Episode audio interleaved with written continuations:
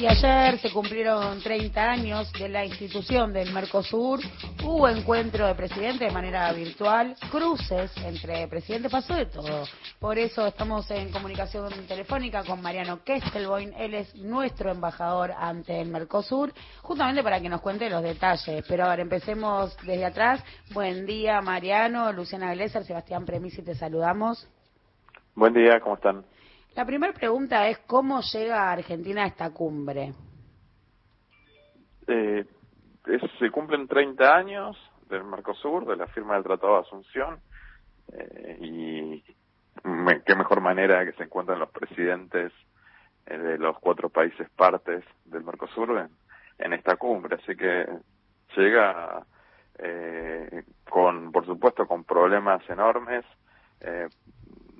resultado de la pandemia y de la crisis heredada, eh, y los otros países también están eh, con problemas no tan graves como el que tenemos en la Argentina. Y, y bueno, cuando hay este conflictos eh, internos, después también las relaciones externas no son tan sencillas. Eh, de todas formas, me pareció que la cumbre eh, no salió para nada mal, hubo solamente ese cortocircuito eh, que tiene que ver con con la expresión de, deseos de, del sector agroexportador de, Uruguay que, que, busca desenfrenadamente conseguir eh, una, una apertura comercial mayor, eh, acuerdos eh, con economías que, que tienen características más avanzadas o mucho más avanzadas y son eh, muy agresivas comercialmente.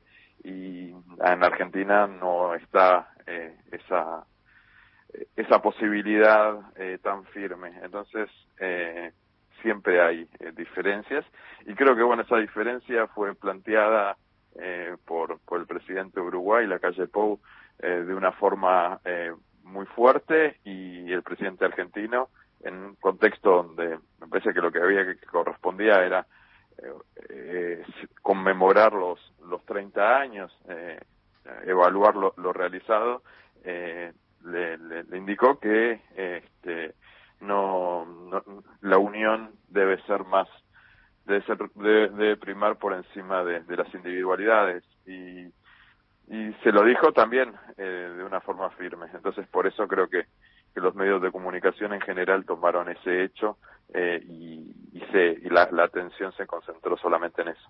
Ahora, Mariano, ¿qué tal? Sebastián Premisi te saluda. Sí, Sebastián. Más allá de, de, del cortocircuito, digamos, es interesante poder explicar digamos, qué, qué se pone en juego, ¿no? Detrás de, de, de las pretensiones de Uruguay, mismo las pretensiones de, de, Brasil, hasta el gobierno de Macri, también la idea del de, el acuerdo de libre comercio con la Unión Europea, tal cual había sido planteado. Se ponían muchas cosas en juego que atentaban contra las naciones, contra la Argentina, contra el bloque en sí, contra América del Sur, por las condiciones de ese pretendido acuerdo de, libre comercio con la Unión Europea. Entonces, te preguntamos, digamos, ¿qué, ¿qué, es concretamente lo que está en juego cuando se habla de negociar en bloque con otros, con otros bloques u otras naciones?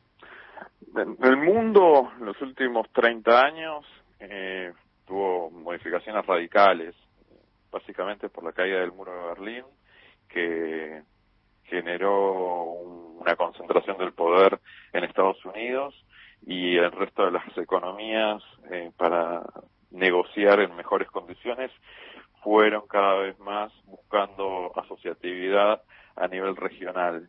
Entonces los bloques regionales ganaron peso en los procesos de negociación y al mismo tiempo también economías asiáticas como la China eh, ganaron muchísimo poder por, por estar concentrando las actividades manufactureras, industriales eh, y captando lo que se relocalizaba en el mundo. Entonces, en este contexto de nuevas relaciones de poder, eh, las economías con mayor peso, con más participación en la producción y en el comercio mundial, tienen más para decir, tienen más fuerza para tomar decisiones. en América del Sur, por suerte, eh, tomamos decisiones bastante rápido. Antes de conflictos permanentes entre Argentina y Brasil especialmente, y eso se quedó resuelto a partir del Mercosur eh, y se garantizó la democracia y, el buen vínculo entre los países miembros. Eh, el regionalismo en estos últimos 30 años, en el transcurso, fue ganando fuerza. Entonces, posibilidad de partir el Mercosur por alguna visión transitoria distinta respecto a las necesidades del bloque, nos parece una buena decisión. Pero bueno, cada uno de los, de los países, por supuesto, son soberanos y, evalúan ventajas y desventajas. Yo lo que percibo es que en, Uruguay, en el último tiempo ha ganado mucha fuerza eh, con poder de lobby el sector agroexportador y en Brasil también ha tenido esa, esa misma dinámica.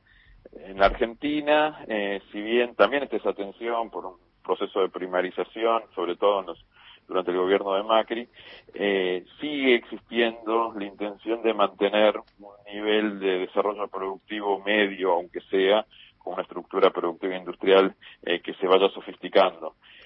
Eh, hay tensiones también a nivel interno, eh, y, pero en Uruguay está, esa tensión está un poco más saldada a favor del sector agroexportador y es por eso que, se generan estos, como decíamos antes, cortocircuitos. Partir, perdón, partir al Mercosur no, pero eh, agregarle países, digo, que Venezuela vuelva a formar parte, por lo menos de, las discusiones o, el resto de los países de, de América del Sur, ¿podría llegar a ser viable en algún momento? Sí, por supuesto. Ojalá que sea eh, viable, seguro. Estamos esperando que, que en Venezuela se termine de resolver estos conflictos internos eh, por la vía democrática y, y que, surge, que, que, todos los gobiernos reconozcan al gobierno que asuma o que asuma que está en el poder eh, y, y, y, pueda integrar normalmente el Mercosur. Eh, también eh, estamos eh, muy prontos a, a, poder anunciar la, el ingreso pleno de, de, Bolivia, que hasta ahora es un estado asociado al Mercosur, pero que ingrese como estado eh, como estado parte. Estamos eh, también está muy pronto eso eh, y entonces se estaría fortaleciendo el bloque entre estados parte estados asociados. el, el Mercosur ya representa a toda América del Sur. Eh, entonces, bueno, estamos esperando fortalecerlo, porque como decía antes, los regionalismos tienen más incidencia en las relaciones de poder mundiales y necesitamos eh, que, que, nuestros hermanos latinoamericanos también lo integren, los que todavía no, no, lo integran eh, de forma plena. Mariano, para antes de terminar te quería preguntar eh, por este componente, digo, Mercosur es mercado común, digo, pero también estas cuestiones políticas que exceden lo meramente económico, acuerdos arancelarios eh, y esto del observatorio, ¿no? De calidad eh, de las democracias que anunció ayer Alberto Fernández, ¿a dónde se dirige? ¿A qué apunta? Piensen que es una forma de consolidar lo logrado Mm, estamos, por suerte, naturalizamos el funcionamiento de las democracias y eso requiere, por el pasado nefasto que, hemos tenido y también por algunos movimientos del poder eh, judicial sobre, sobre el funcionamiento democrático de los países, eh, necesitamos que se confirme la calidad democrática que hemos alcanzado.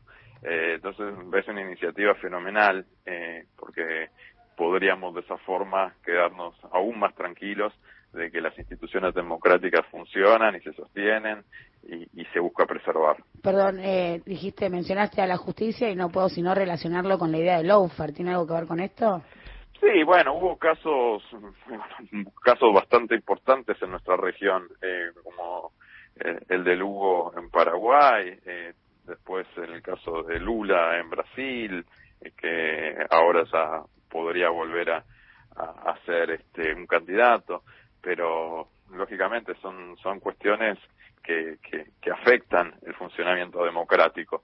Entonces, que haya alguna organización eh, supranacional a nivel regional que pueda hacer una evaluación de lo que está sucediendo con las democracias de los países, creo que es una pieza importante para, para quedarnos tranquilos de que se preserva la, calidad democrática que, que trabajosamente y con, con, mucho con mucho sacrificio se ha conseguido en, los países de la región.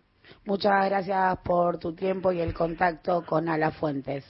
Por favor, un gusto grande. Ah, eh, también necesito necesito mencionar el, caso de Evo en Bolivia también. Claro, muy bien, sí, por supuesto. Es, es otro otro ingrediente más que, que, es importante para, para la calidad democrática.